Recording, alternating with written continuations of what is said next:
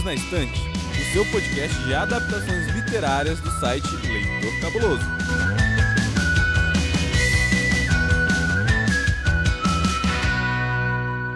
Olá, ouvintes do Perdidos na Estante. Estou aqui de volta com vocês para continuarmos a nossa conversa sobre labirinto. E dessa vez é o livro. Por que o livro? Como assim? É, vamos falar de livro. E para me ajudar nessa tarefa de falar sobre esse livro, é uma romantização de um filme encantador. Eu convidei duas pessoas encantadoras. Tiago e Aline, sejam bem-vindos novamente. Aline, seja bem-vinda mais uma vez ao nosso cantinho do Perdidos. E aí, Aline, pronta para mais uma vez entrar nesse mundo? Obrigada, Paulo. Obrigada pelo convite. Paulo, que eu ouvi dizer que é o próprio Peter Jackson aqui desse bloco do Perdidos. mais do que pronta, porque eu já destilei todo o meu amor no episódio passado sobre o filme. Vou destilar mais um pouquinho de amor nesse episódio sobre o livro. E você, Thiago, fala aí pra gente como você se sente ao falar de livro e seja bem-vindo mais uma vez. Obrigado, Paulo. Hoje eu tô aqui muito animado, né? No jogo passado, o time mandou super bem, né? Eu acredito que hoje com os atacantes certos a gente vai conseguir chegar, marcar aí esse segundo gol, a gente vai vencer antes dos pênaltis, né? Tô muito animado muito assim empolgado. Acho que o técnico acertou na escalação, entendeu? Eu acho que essa discussão tem tudo para dar certo. A pergunta é: você realmente entende alguma coisa de futebol, Thiago? Ou tá falando que vem na cabeça? Olha, fato ou fake, quando alguém me pergunta qual é meu time preferido, para que time que eu torço, eu falo, vai, Grifinória! Adoro! É isso aí. Certíssimo. Quer dizer, não pela torcida, né? Mas enfim. É isso aí, gente. O papo hoje é livro e para isso eu vou pedir ao assistente que nos ajude falando alguns dados da obra. Assistente, manda aí. Labirinto é a versão romanceada do filme original de 1986. A história foi idealizada e dirigida por Jim Henson, o criador dos Muppets, Vila Sésamo e Família Dinossauro, enquanto o roteiro ficou a cargo de Terry Jones, um dos fundadores do revolucionário grupo de humor inglês Monty Python. A adaptação literária ficou a cargo de Anthony Charles Smith, um romancista e dramaturgo britânico que se especializou na novelização de roteiros cinematográficos. O livro chegou ao Brasil pela editora Darkside em 2016 com 272 páginas e tradução de Giovanna Louise Liberlon. Então, gente, agora vamos à nossa parte mais divertida do episódio, a sinopse criativa. E para isso eu escalei Aline Rocha para fazer parte desse time, daquelas pessoas que vão jogar a sua criatividade para nós e mostrar o quanto as suas mentes são verdadeiros labirintos para a gente. Aline, gostaria que você apresentasse a sinopse de Labirinto como se fosse uma sitcom. Labirinto vai contar a história de uma garota adolescente super dramática que xinga pra tudo, diz que tudo não é justo na vida dela e que ela é a própria princesa encantada. E essa princesa encantada resolve mandar o irmão dela ser levado pelo rei dos duendes. E aí ela ainda fica com raiva que o rei dos duendes vem e leva o irmão dela de verdade. Então ela vai passar por altas aventuras nesse labirinto do barulho com as criaturas mais malucas que vocês conseguirem imaginar. Por exemplo, um monstro covarde, um esquilo turbinado para resgatar o seu irmãozinho que, para começo de conversa, foi ela que mandou levar embora. É isso aí!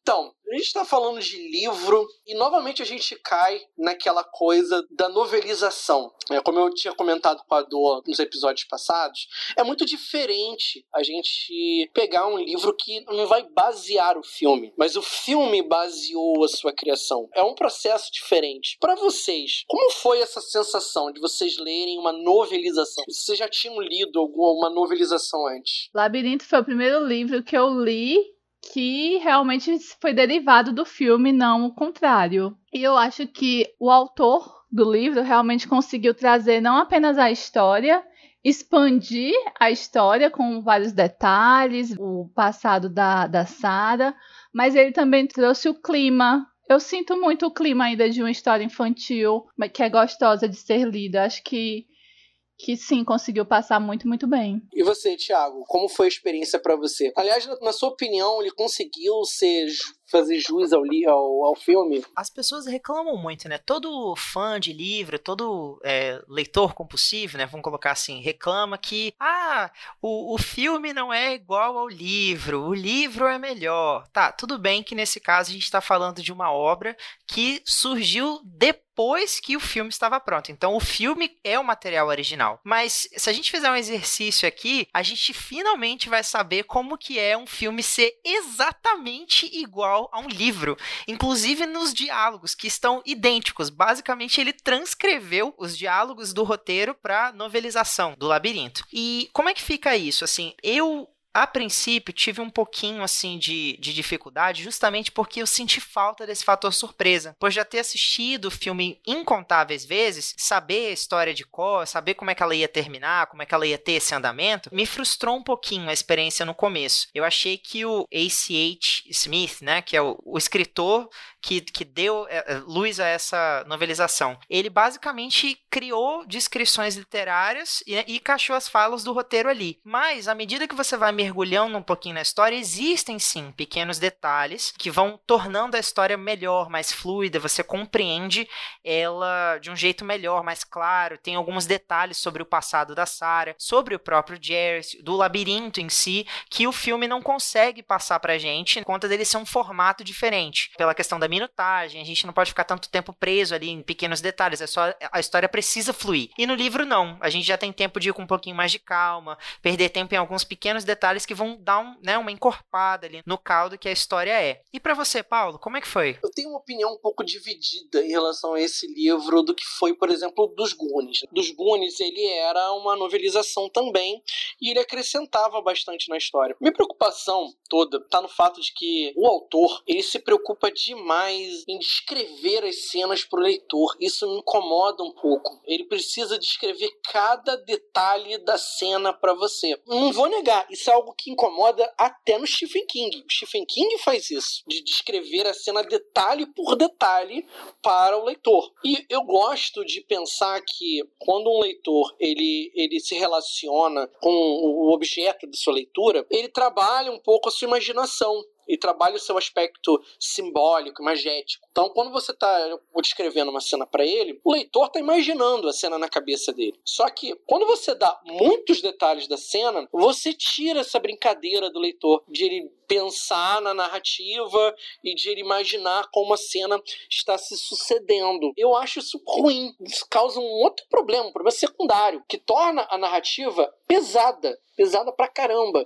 Você tem muita descrição. O livro, no começo, ele é altamente descritivo. Ele tem parágrafos compridos, descrições que vão desde a roupa ao cenário, a quem está presente, aonde está presente. Muito verbo de ação. Ele fez ele colocou, ela seguiu, ela correu, muito verbo de ação. Isso impede, né, uma imaginação do leitor. Mais para frente, o autor ele consegue acertar isso. A história fica mais dinâmica da metade em diante. Por quê? Porque tem mais pessoas com quem a personagem ela vai se relacionar. Ela tem o antagonista que aparece mais. Então você vai ver mais diálogos. E esse aspecto descritivo, ele vai sendo reduzido. Então eu fiquei nessa meio de eu achei o livro legal, mas até certo ponto eu achei que o, o autor ele passou um pouco do ponto. Assim, tem muita coisa da, da história que o livro ajuda a gente a entender melhor. Ele acrescenta. O A.C.H. Smith, ele vai partir dos roteiros originais do filme, que tem muita coisa que acaba não indo para a edição final. Então, isso que ele vai explorar melhor. Vocês não acharam alguns pontos que a escrita, não apenas a narrativa, mas a escrita em si, é um pouquinho rebuscada demais, assim, sabe?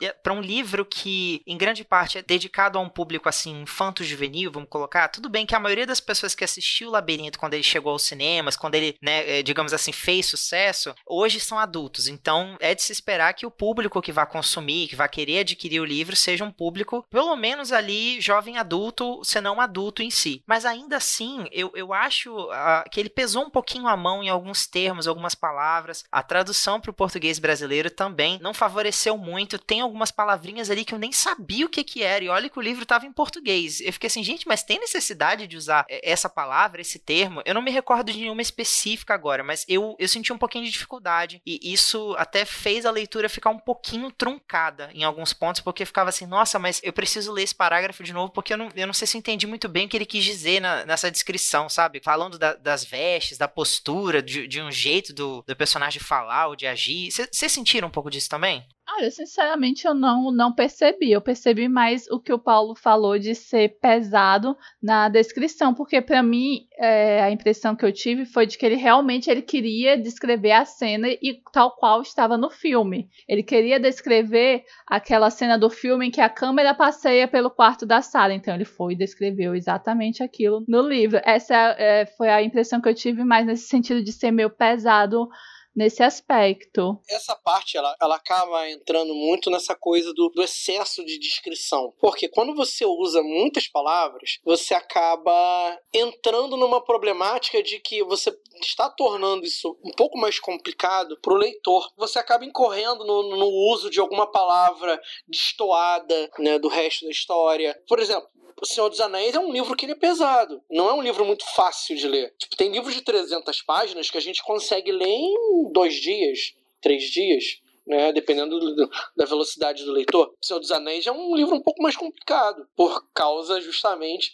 desse excesso de descrições, do uso de palavras um pouco mais difíceis. Você faz com que o leitor, vez ou outra, precise voltar um parágrafo para ver o que aconteceu com um determinado personagem, ou tentar entender a composição de uma determinada cena. Quando você carrega na mão, você isso acontece, isso é normal, infelizmente. E, e aí falando da protagonista, da Sarah, né, a gente falou muito dela dela no episódio passado. Aqui deu pra gente entender um pouco mais né, da, das motivações dela. O que, que vocês acharam dela diferente em relação ao filme? O que destacou melhor dela em relação àquilo que foi apresentado visualmente? Aqui finalmente a gente entende o que aconteceu com a mãe dela. No filme eu não sei o que vocês tinham de impressão, mas eu tinha a impressão de que a mãe dela tinha morrido. E aqui a gente descobre que não, que a mãe dela é uma atriz que tá aí mundo afora e que convida ela para jantar de vez em quando, sabe? Eu, eu acho que a mãe dela é muito imatura e a Sarah não tem aquela noção do quão imatura a mãe dela é. Então ela glamoriza muito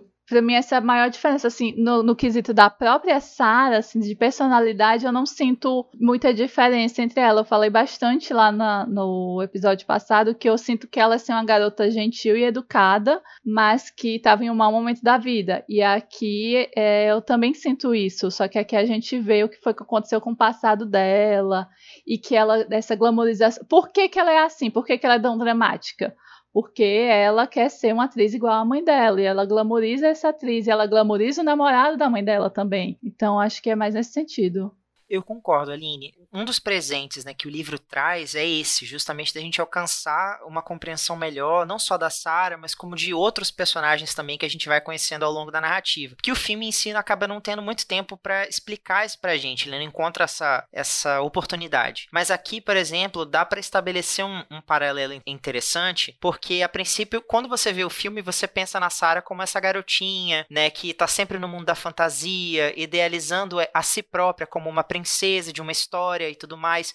O próprio labirinto em si, né, o, o objeto livro que ela adora, que ela idealiza tanto no filme quanto no livro, ele está presente como uma espécie assim de refúgio, de um território para onde ela foge e ignora todos esses problemas que a, essa fase de transição da infância para adolescência, para o começo da vida adulta estão exigindo dela. E o que é interessante da gente notar, como você falou, é que quando a gente ganha acesso a esse background da Sarah em relação à mãe ser uma atriz comprometida que, né, abriu mão da, da família. A gente não sabe muito bem o que levou ela a se separar do pai, mas a gente sabe que ela abraçou totalmente a carreira dela como atriz, que ela já tem outro companheiro, que ela vê a Sarah em situações muito pontuais, porque a carreira consome completamente a, a, a, rotina dela, toda vez que a Sarah tá com a mãe, é como se ela se enxergasse uma projeção da própria mãe. Ela gosta de imitar a mãe, ela gosta de se sentir mais adulta, de parecer mais mulher, né? É, é, ela fala muito do namorado, da mãe também. Então eu vejo que quando ela pensa assim no Rei dos Duendes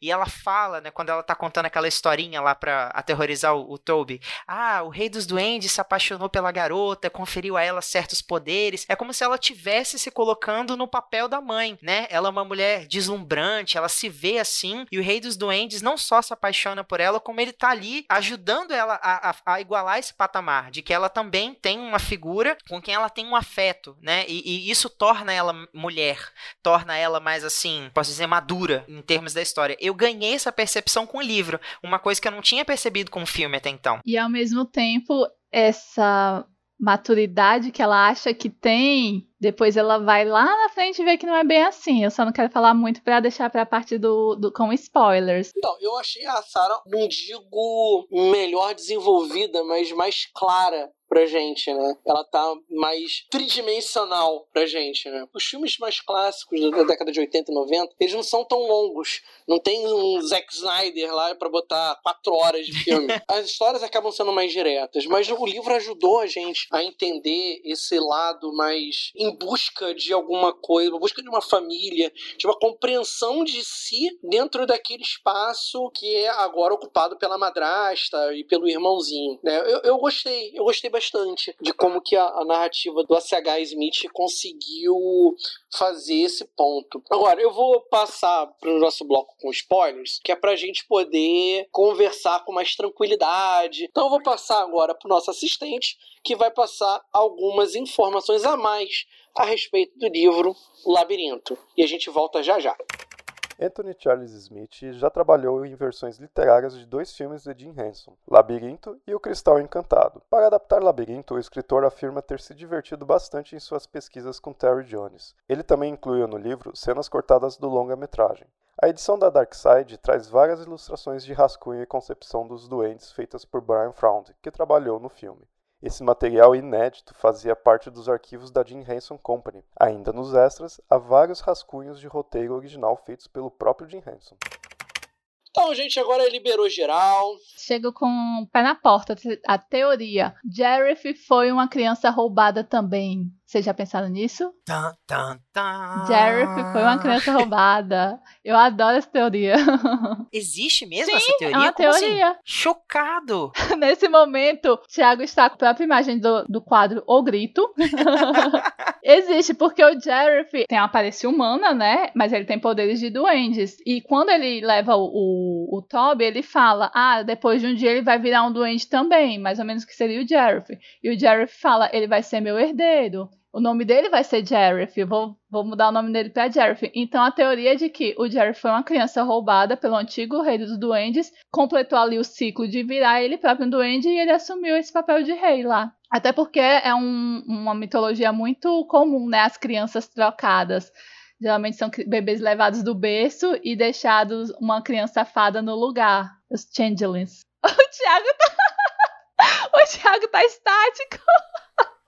Eu estou. Estou em estado de pinto, chocado. Mas eu vou jogar mais um caldo nesse angu, porque o Jim Henson, ele tem uns roteiros que nunca chegaram a ser produzidos. E um desses roteiros, ele foi pego por um desenhista chamado Ramon K. Paris, que pegou e adaptou o roteiro do Jim Henson numa história absolutamente bizarra chamada Um Conto de Areia. E aí, Um Conto de Areia que é um, que é um quadrinho que foi publicado pelo Pipoca Nankin já tem, já tem alguns anos, ele fala de um cara que ele chega numa cidade totalmente no fim do mundo, e assim que ele entra na cidade, um cara pega ele pelo braço e fala assim, tá preparado pra corrida? Ele, hã? É, você vai pegar a corrida e vai ter que encontrar uma chave. Hã? 3, 2, 1, valendo! E ele vai correndo. Sem saber por que, que ele tá correndo. Ou seja, é o próprio Paulo propondo a sinopse criativa pra gente. Exatamente, ele você pegou o espírito da coisa, né? 3, 2, 1, vai, corre. E essa narrativa, depois que a gente para pra pensar um pouco sobre ela, porque ela é completamente maluca. Tem umas situações insanas acontecendo durante a história. Ele é perseguido por uns pistoleiros numa parada meio velho oeste. Depois aparecem umas criaturas. Ele não entende o que, que ele tá fazendo ali. E aí depois, com a descrição um pouco melhor do, do, do roteiro, você percebe que tudo aquilo não passa da imaginação do personagem. O personagem, ele havia imaginado toda aquela situação dele seguir de um lado pro outro e a chave tem todo um simbolismo atrás dessa chave, a chave da cidade, né? E aí eu pensando, cara, labirinto pode ser um fruto da imaginação da Sara, para que ela possa é, de alguma forma lidar com a questão do amadurecimento, do crescimento dela. Então, para ela poder amadurecer, ela precisa resolver determinadas coisas no coração dela. E os personagens presentes na narrativa são reflexos de sentimentos dela. Por exemplo, o Hoggle, ele é um cara extremamente grosso no começo da história e que só quer saber dele mesmo, né? Ele é um covarde e egoísta a própria Sarah, ela é um pouquinho. Eu não posso dizer se ela é covarde ou não, porque eu não tenho nenhuma cena que me ajude a entender esse lado dela. Mas egoísta ela é. O Ludo, ele representa a incompreensão a respeito do mundo, a falta de capacidade de se comunicar. Ele tem muita dificuldade de se comunicar com as pessoas.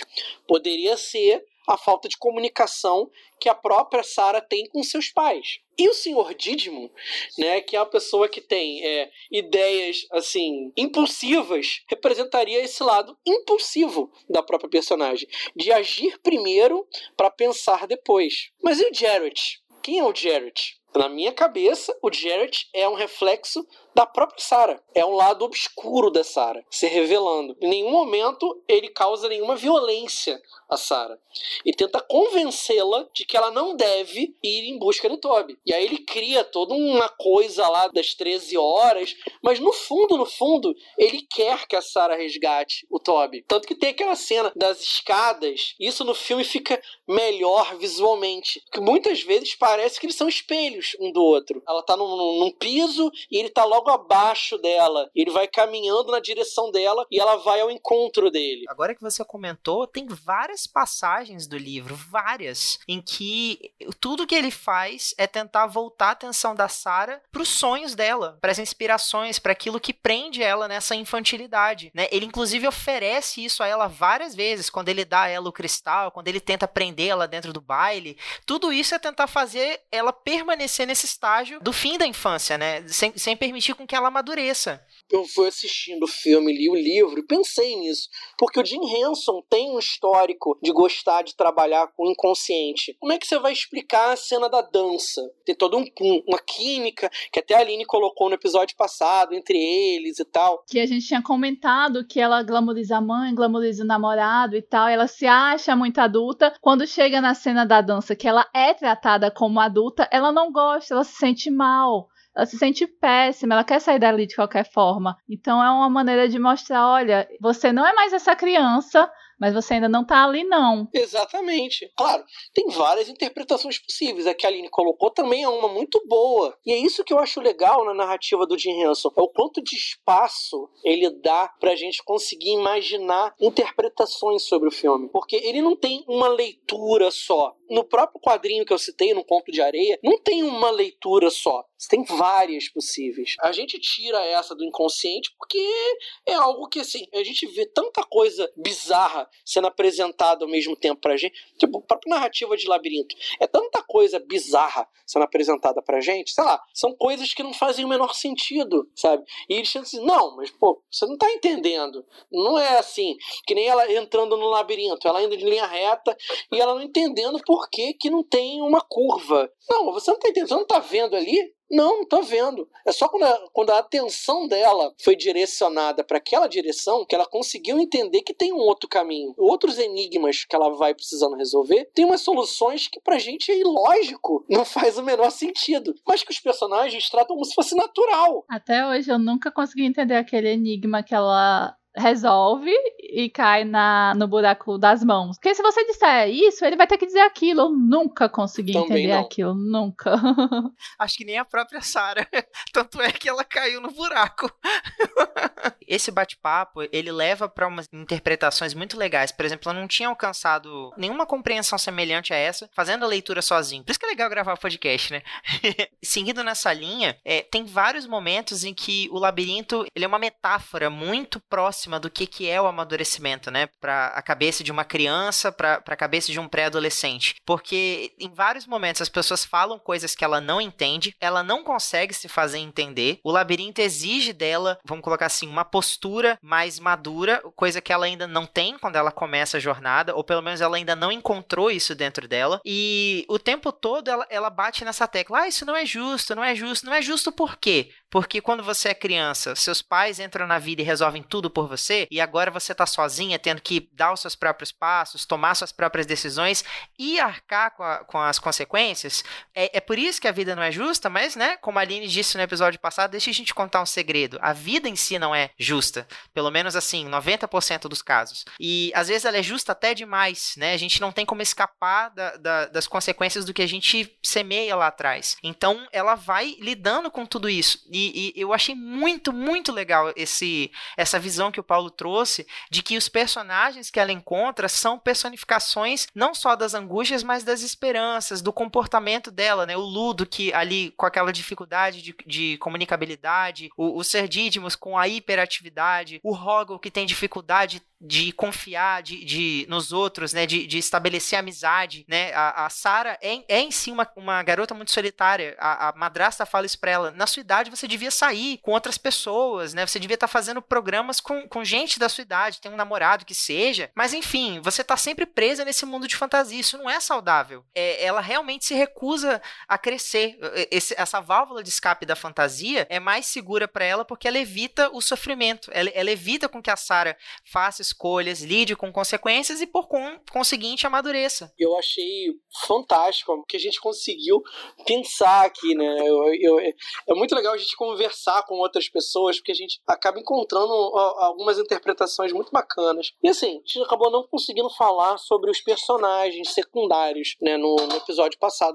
Queria falar um pouquinho deles, né? Do Hoggle, do Ludo, do Serdídimo, principalmente do Hoggle. Como vocês enxergam a relação entre ele e a, e a Sarah? Né? São complementares? Como é que é? Cara, isso foi um negócio que eu só percebi agora, sabe? Vamos colocar assim, depois de adulto. Eu tenho até medo de usar essa palavra, mas enfim. o Hoggle também tem um crush na Sarah não é só o Jarrett, sabe? Tipo assim, eu só percebi isso agora, entende? Com, com as piadinhas que o Rei dos Duendes faz com, com ele, né? Ah, se ela te der um beijo, eu vou te transformar num príncipe, né? Ou então ele, ele brinca, ah, você acha que ela vai se interessar por um, um duende igual você, sabe? Ele diminui o, o Hoggle quando ele próprio também sente um. Ele nutre um afeto pela Sarah e não é só porque ela tá dentro do labirinto. A gente vê que ele tá observando ela naquele formato coruja já tem um tempo, né? Então ela de alguma forma desperta nele esse interesse. Mas eu, eu não tinha percebido, né, esse, esse afeto mais romântico do Hoggle por ela. Eu sempre interpretei como uma amizade. E, e em alguns momentos parece, principalmente na novelização, parece que ele tem essa expectativa em relação a Sarah. Vocês sentiram isso também ou, sei lá, eu tô viajando? Não, eu sempre senti isso também desde a primeira vez que eu assisti o filme. E é como você disse, né? Toda essa questão dele ter esse crush nela. Agora, assim, sendo sincera, eu não gosto muito do personagem do Hoggle. Eu não sei, eu não sinto nele o carisma que eu tenho por todos os outros. Eu acho ele. Eu não rio das coisas dele, eu não me apego a ele. Então, não sei nem se eu tô sendo cancelada aqui pelo. eu não sei se ele é um personagem muito querido, mas eu não tenho muito apego por ele. Eu não, não sei explicar direito por quê. É, talvez porque no começo ele, ele esteja em conflito direto com a Sarah, né? Ele tá ali pra atrapalhar. Eu acho que é porque ele não toma uma posição. Ele tá ali para fazer o que o Jerry quer, só que ele gosta da Sarah e tenta ajudar, mas aí ele é covarde, então ele volta atrás. E eu não sei, ele é muito libriano, me dá uma agonia. Esse negócio dele não se decide. Acho que é mais por causa disso. Mas será que a adolescência não é um pouco disso, Aline? Ah, pode ser. Adolescente é tudo de ruim, então. a, a, gente fazer o que a gente não quer para corresponder à expectativa dos outros, sabe? Totalmente verdadeiro. Faz muito sentido nesse aspecto, sim. Faz sim. O Hoggle, ele, ele, ele tem essa coisa, esse sentimento de crush pela Sarah, mas no começo ele, ele é bem refratário, né? Ele, aos pouquinhos, é que ele vai se simpatizando com o jeito dela, né? Quando a Sarah demonstra simpatia por ele é que ele, eu acho que ele sempre, ele levava muita patada naquele labirinto, né? Então ele é casca grossa e quando vê uma pessoa que finalmente é gentil com ele, ele não sabe como agir. Ele estranha. pode ser nesse, é, exato. Então pode ser por aí mesmo. E aí vem a cor, só que a covardia dele faz com que ele sempre dê para trás. Mas vamos combinar também, né? Que ser pendurado de cabeça para baixo em cima do poço do fedor eterno hum. é, é, uma ameaça a se considerar. É, é, é, Qualquer pisão você ficará fedendo para o resto da vida. Então, é, e, e aí falando em patada, me lembrou do Ludo, né? Não tem como a gente lembrar do, né, do gigante fofinho, né? E aí, como que a gente pode pensar o Ludo na história, né? De que maneira vocês entenderam o papel dele para o desenvolvimento da Sara? Eu acho que o Ludo também faz muito parte do conceito do labirinto que é nada é o que parece aqui. E o Ludo é esse monstro. Eles escutam e o Rogo sai correndo achando que é um monstro que vai devorar eles e é aquela criatura doce amedrontada, não amedrontadora. Então acho que ele, para mim, a minha maior interpretação é que ele faz parte desse conceito de nada é o que parece aqui. Eu concordo, Aline. Até porque é, para a época em que o filme foi produzido, eu acho que o Ludo tem uma aparência fofa até demais. Eu não consigo achar ele assustador. Eu acho ele, ele fofinho, assim. Não, na tua frente que tá aquele bicho de 2 metros de altura, dois. Ah, não sei. Eu sou meio Newt Scamander nessas horas, assim, sabe? Eu, eu, eu simpatizo com, a, com as criaturas. Mas eu concordo com você. Eu acho que ele é, ele é a representação daquela máxima de que nada é o que a gente parece, né? Principalmente ali dentro do, do labirinto. O que, que você acha, Paulo? Eu tô na linha do que a Aline pensou pessoa, dele ser é, mais daquilo que, do que o que aparenta ser. Porque a princípio é fácil a gente julgar ele como o Brutamontes, né? Aquele que vai, vai fornecer a força, é aquele que vai levantar a rocha, quando ele é um, um bicho medroso, né? Na verdade, ele é um ele é assustado e ele consegue ganhar força através da Sara. É a Sara que vai fornecer pilar para ele poder tomar suas próprias decisões. É muito interessante como, como a relação dos dois se desenvolve muito rapidamente até. Em poucas cenas eles já, já se entenderam. A Sara queria muito não estar sozinha naquele labirinto, né? Então ela fica forçando o Rogo aí, o Rogo não vai. e aí ela encontra o, o Lulu, ela vem comigo. ela não quer atravessar sozinha aquele negócio. Mas você sabe chegar no castelo? Não, não sei. Não tem problema, vem comigo. Vem comigo. A gente descobre, entende? O problema é não estar tá sozinha. É não fazer a jornada sozinho. Vamos lá, vamos que vamos. Pra no final ela dizer, não, eu vou sozinha. Mas por quê? Porque é assim que se faz. adoro os filmes dos anos 80. Não tem pra que explicar. É porque é assim, as histórias são assim, acabou. E aí me fez pensar também no Sir Dídimo. E eu não tenho como falar do Sir Dídimo e não pensar em uma das pessoas que está acreditada na equipe do filme, que é Terry Jones, um dos produtores de Monty Python. É ele que faz o roteiro ele também, faz né? o roteiro também. Eu não consigo não pensar no Cerdídimo e não pensar nas piadinhas de Monty Python. Porque o Cerdídimo é a cara do Monty Python. Aquela piada nonsense, tipicamente britânica. Imagina, é um cara. Não, é um cara, não. Um ra uma raposa, um, um, cão, um esquilo, eu nem sei o que, que ele é. É tudo junto. É uma raposa meio esquilo, meio rato, que monta num cachorro acreditando ser um cavaleiro medieval. Com uma justa. Não tem como você dizer assim, cara, isso faz. Não, isso não faz menor sentido. Eu adoro que tudo tudo dele é não, porque tem que levar sete anos. A gente vai levar sete anos? Não, só tem uma hora. Ah, tá bom. Eu não consigo ouvir isso do, do, do Sir e não pensar na famosa piadinha do You shall not pass. uma figurinha do Gandalf pra um trem. You shall not pass. Se o filme tivesse sido feito depois do filme dos anos 2000 de, de Senhor dos Anéis, com certeza ele falaria isso. Ah, é, com certeza, concordo. Porque é uma brincadeira e é uma ironia aos aos, romances de cavalaria. Do próprio Rei Arthur, né? Já que a, que a Sarah gosta muito, tem o ursinho Lancelot, tem o cachorro Merlin, ela gosta muito, então tá aí. Com certeza. E agora, o labirinto para vocês, ele representa o quê? Como você falou, explicou maravilhosamente bem para mim, é sim o inconsciente da Sarah. Como eu falei até no, no episódio passado sobre o filme, é, nas análises dos contos de fadas, a floresta representa o inconsciente, a psique da, da princesa, da heroína, e aqui a floresta toma o espaço do labirinto. Então, para mim, é muito isso: é o interior da própria Sarah. E aí, como você falou, para mim ficou perfeito, que é ela se descobrindo, tendo que lidar consigo mesma para amadurecer. E agora eu pensei, gente, o labirinto é a terapia? E aí, Thiago? É terapia ou não é? Olha, eu, eu vejo assim por um outro lado. Eu assino embaixo, concordo com, com tudo, mas eu, eu vejo também por um outro lado, no sentido de que o labirinto ele representa muito a transição do final da infância para o início da sua vida adulta, seja ela a adolescência ou a fase adulta como um todo. Porque é muito palpável as mudanças e elas acontecem simultaneamente o tempo todo enquanto a Sarah está atravessando o labirinto. Paredes que um minuto atrás eram um beco e agora são saídas, saídas que se tornam lugares fechados onde antes havia possibilidades. O corpo da gente se modifica assim também ao longo do nosso amadurecimento, os nossos pensamentos, à medida que a gente vai encontrando pessoas, convivendo com pessoas, a gente vai modificando nossa opinião, solidificando algumas coisas, outras, né, se alterando. É, a gente muda de, de opinião, de perspectiva, de crença, de fé, à medida que a gente vai transitando por dentro desse labirinto que é, que é o, o amadurecimento. E ele é repleto de criaturas que, que são personificações tanto das esperanças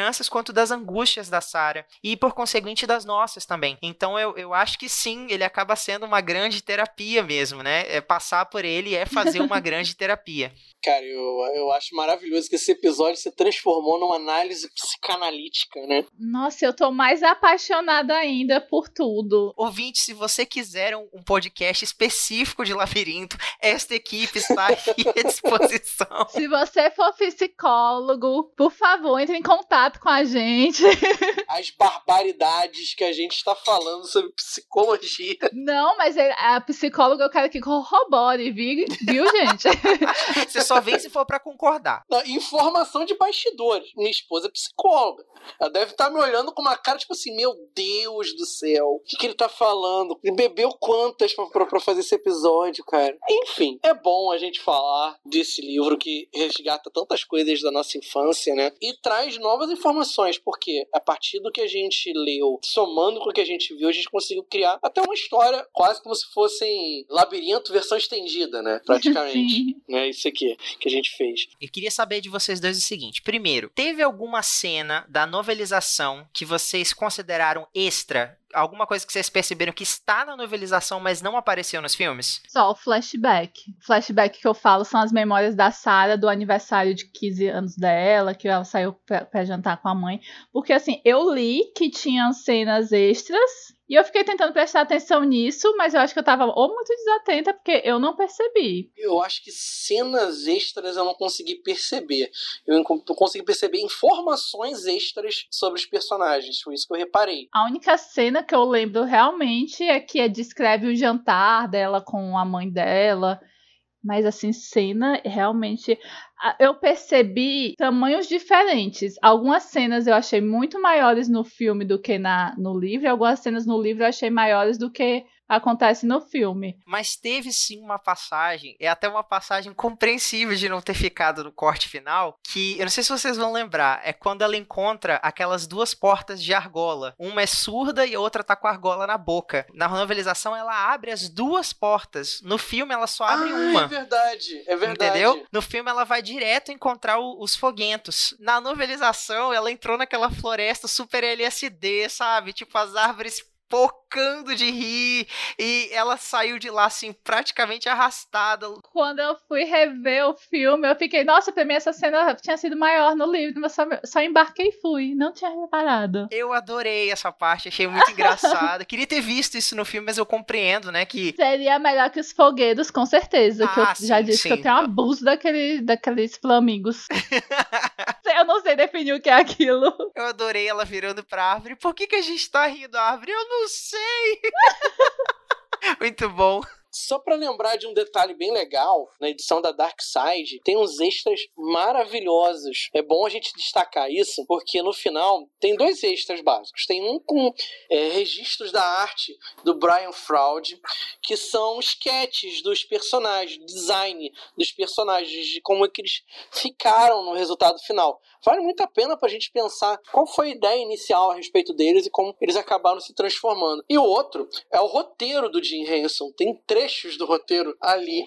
Isso é riquíssimo, né? Porque a gente percebe como que era a linha de pensamento de, de Hanson para determinadas cenas. É muito legal pensar assim, nos dias de hoje, né, o cara faz no Word e ali você vê ele escrevendo mesmo, rabiscando, rasurando por cima. É muito interessante o processo criativo dele. Eu acho que galera que, que escreve especialmente quadrinhos e coisas mais imagéticas, né? A figura é muito importante e vai amar. Com certeza. Até porque o, o Jim Henson ele fazia até esboço de, de algumas coisas que ele queria criar para o filme. Criaturas é, feitas de fogo, aquelas cobras com um sistema próprio, mecanizado, né? De movimento e tal. E pensava o filme a partir das estruturas, a partir dos cenários, do imagético. Em cima disso, ele ia construindo as histórias. E, e isso é muito legal, isso é muito palpável aqui em Labirinto. A outra pergunta que eu queria fazer para vocês dois é: vocês, Paulo e Aline, vocês atravessariam o labirinto? A gente agora tá falando só da, da, da história ou a gente ainda tá na psicanálise?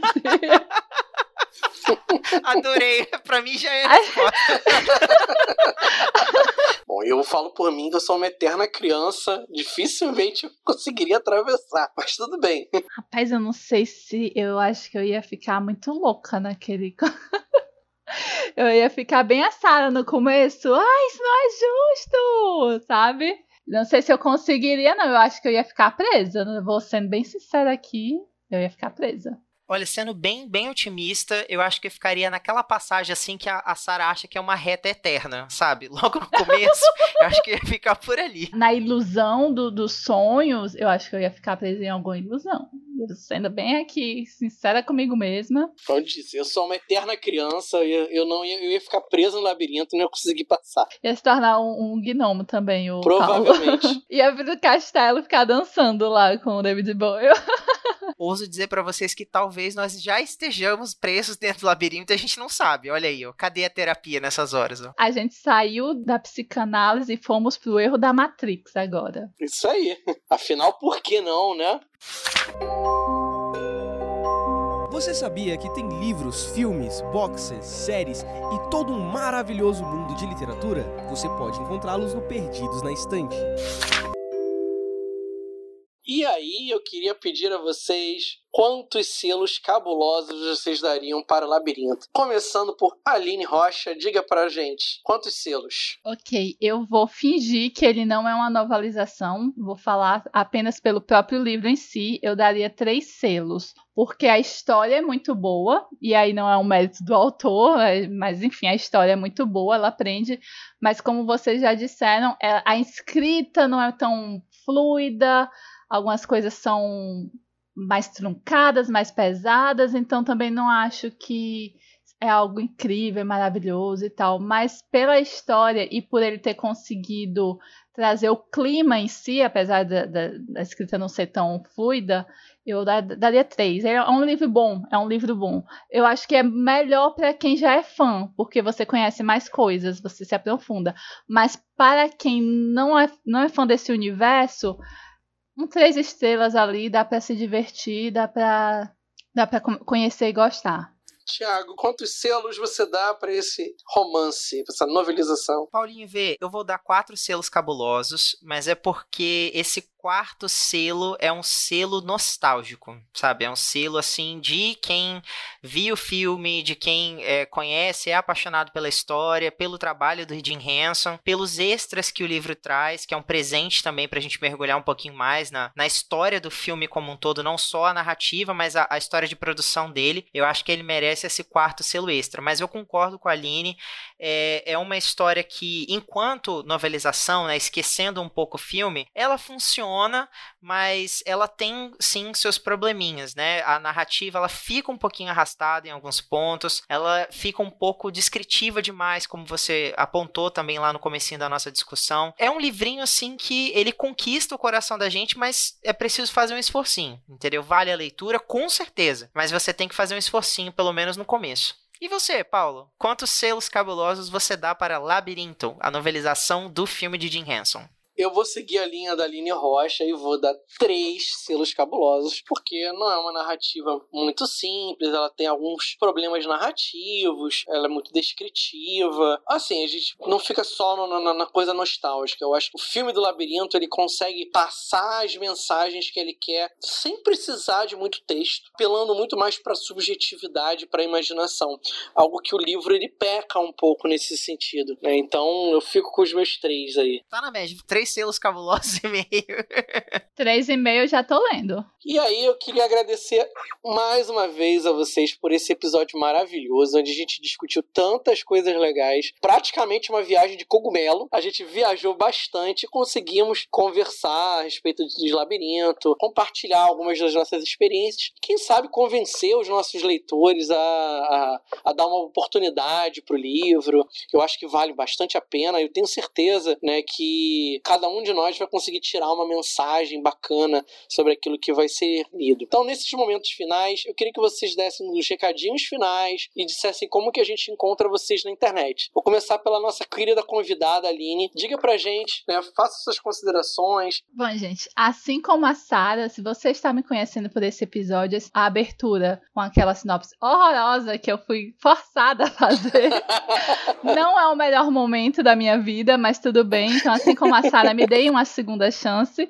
Vocês podem me encontrar aqui mesmo no site do Leitor Cabuloso. Eu sou resenhista, então botem aí meu nome que vai ter várias resenhas, vários livros de fantasia e também no meu Instagram literário que é @garota_vitoriana. Tem fotinhos do livro do labirinto, tem várias fotos dos livros e tem a foto do meu gato Merlin, que eu sei que o Thiago vai falar. meu gatinho Merlin, então passem lá. E você, Thiago, como que as pessoas fazem para te achar? Rapaz, quando eu não tô em podcast fazendo terapia em grupo com meus amigos, entendeu? Falando aí de labirintos, de dramas da adolescência, né? Questionando se a gente atravessou essa, essa jornada ou não. Eu tô gravando podcast aqui no Perdidos na Estante. Também tenho meu Instagram pessoal, melhor dizendo, o projeto projeto Um Leitor Casual, que funciona como um diário de leituras, mas eu queria fazer um convite para você ouvinte que gosta de ler, mas está precisando de um incentivo. É, eu queria convidar você para conhecer o Clube de Leitura do Multiverso X. Essa é uma iniciativa feita pelo nosso capitão Ace Barros. Né? É, o Multiverso X ele é uma plataforma, ele é um site, mas ele também tem um servidor no Discord, onde mensalmente a galera faz a votação por um livro e a gente se propõe a ler todo mundo junto. Né? Aí cada domingo, é, geralmente às 20 horas, a gente tem um encontro ali no, no servidor, por texto mesmo, onde a gente vai compartilhar compartilhando impressões de leitura dentro da meta da semana. E ao final do mês, o Ace escolhe alguns participantes para gravar um episódio de podcast também. É uma experiência muito bacana, porque você vai descobrindo outros pontos de vista dentro da narrativa, você se empolga né, é, com a leitura, porque você sabe que tem que bater a meta para poder participar ali da discussão. E o pessoal lê de tudo: tem fantasia, tem ficção científica, tem literatura LGBT, que a gente né, fez a leitura agora no mês de julho, Um Milhão de Finais Felizes, do Vitor Martins. Um livro excelente, super fofinho fofinho. Recomendo demais. E fica aí o convite para quem quiser né, participar. Às vezes você acha que é, precisa de um incentivo a mais na leitura, eu diria que isso é excelente, porque você, compartilhando seu ponto de vista, você se empolga em ler um pouquinho mais. E é isso. E você, senhor Paulo Vinícius, onde que a gente pode te encontrar nessas internets labirínticas? Então, vocês podem me encontrar aqui no Perdidos na Estante, são uma das pessoas da equipe fixa. Além disso, vocês podem me encontrar lá no blog do Ficções Humanas, no www.ficçõeshumanas.com.br. Quem tiver curiosidade de conhecer, é um blog sobre fantasia, ficção científica e terror, e onde a gente fala também sobre quadrinhos e animação. Então, tem de tudo um pouco para todos os públicos. Vocês podem também me achar nas redes sociais do Ficções, no arroba Ficções Humanas no Twitter e no arroba ficções humanas no Instagram. Ou no Twitter do Perdidos, que eu tô lá é, fazendo algumas postagens, colocando algumas curiosidades e novidades do nosso mundo de literatura e suas adaptações. É isso, chegamos a esse final de episódio. Quero agradecer aos convidados que nos agraciaram aqui com sua companhia e com suas ideias, e aos ouvintes que chegaram e ficaram com a gente até esse último minutinho. Muito obrigado a vocês e a gente faz esse episódio para cada um de vocês. Antes de desligarem, eu vou passar a bola para o assistente e ele vai dar algumas últimas informações para vocês. Recadinho para você ouvinte. Deixa um comentário pra gente, escreve lá no site do Leitor Cabuloso porque a gente está fazendo lives mensais lá na Twitch, né, no Casal de Podcast, que é o perfil criado pelo Sr. Basso e pela Domênica, onde a gente faz a leitura dos comentários do podcast da casa. Então, se você gostou dessa, desse nosso bate-papo sobre labirinto, acha que a gente usou LSD aqui nesse bate-papo, expressa lá sua opinião pra gente, que a gente vai fazer a leitura ao vivo e quem quem sabe seu comentário deve aparecer por lá também. Então, fica a dica. E até o próximo episódio. No próximo nós vamos falar de Tubarão. É o último episódio do arco. Dun, dun, dun, Imediatamente a música começa a tocar, né? Incrível. Tchau, gente. Até a próxima. Tchau, obrigada, tchau, galera. gente. Boas Beijo. leituras. Contribua para novos episódios do Perdidos na Estante em catarse.me barra leitor underline cabuloso ou no PicPay. Se você é das redes sociais, nos encontre em twitter.com barra perdidosestante e instagram.com barra perdidosnaestantepod. Você acaba de ouvir o podcast Perdido na Estante. A apresentação foi de Paulo Vinícius, com a participação de Aline Rocha e Tiago Augusto. O assistente é Leonardo Tremesquim e a edição é de Leonardo Tremesquim. Esse episódio foi produzido graças aos nossos apoiadores. Vocês são pessoas maravilhosas. Vocês nos ajudam a tocar esse Perdidos na Estante, o site e o carinho de vocês que chega até a gente. Os nossos agradecimentos especiais vão para os nossos apoiadores: Abner Souza, Alessandra Rocha, Amauri Silva Lima Filho, Caio Amaro, Carolina Soares Mendes, Carolina Vidal, Cláudia Rodrigues, Clécius Alexandre Duran, Deise Cristina, Edgar Egawa, Igor Bajo, Janaína Vieira, Leandro Gomes, Lucas Roberto Arraes Domingos, Luciana Bento, Luiz Henrique Silva, Marina Barbosa Kondratovic, Marina Jardim, Melissa de Sá, Nielson Rocha, Priscila Rúbia, Ricardo Brunoro, Rodrigo Leite, Rosenilda Azevedo, Anilda, Sidney Andrade, o Deridévio, Tiago Felipe Rudiger e o Alisson Viana, o Airechu. O nosso muito obrigado a vocês pelo carinho e por continuar nos apoiando sempre a cada dia. Muito obrigado a todos e cuidem-se bem. Eu gostaria que você apresentasse a sinopse do livro Labirinto como se você fosse o mestre Yoda. O problema não é pensar na sinopse criativa, é colocar as palavras fora de ordem na cabeça. Deixa eu tentar de novo. Pera aí, vamos tentar de novo. Pera Esperar você deve. Vamos voltar a fita, volta a fita, volta a edição aí. E, Vamos- e a Ada passou no- 19 anos naquela, naquela caverninha ali. Calma aí. Deixa eu ter meu tempo aqui. Quer que eu proponha outra, outro desafio pra você, Aline? Não, não, vamos aqui, vamos encarar. Uma brava. Não, calma. O, não, o Thiago fica perguntando se eu, eu penso nessas coisas, se eu penso nesses desafios Paulo, com você, antecedência. você. Se eu disser pra você que eu pensei nos últimos cinco minutos sobre qual seria o Cara, você, você é cruel, sério. Você, você e o Jerry estão assim, ó, pau a pau. Sim, sim. Vamos lá, vamos lá. Jovem menina. é muito difícil colocar as palavras fora de ordem, mas vai. Jovem menina. Cuidando do irmãozinho estava. Irmãozinho chato pra. Ai, gente, não tá, não tá, não tá não tá legal esse negócio, não. Não tá legal, não. É muito difícil colocar. É muito difícil colocar fora de ordem as Pera, palavras. então deixa eu propor algo mais, algo mais tranquilo, tá? Vamos voltar à fita. Editor, dá um jeito aí nesse negócio pra ficar bom, editor.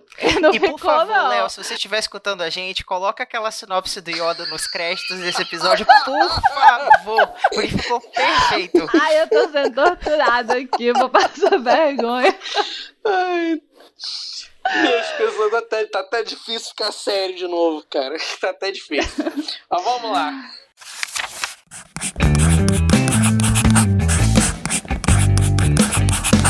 Esse podcast faz parte do site Leitor Cabuloso. Conheça nossos conteúdos em www.leitorcabuloso.com.br.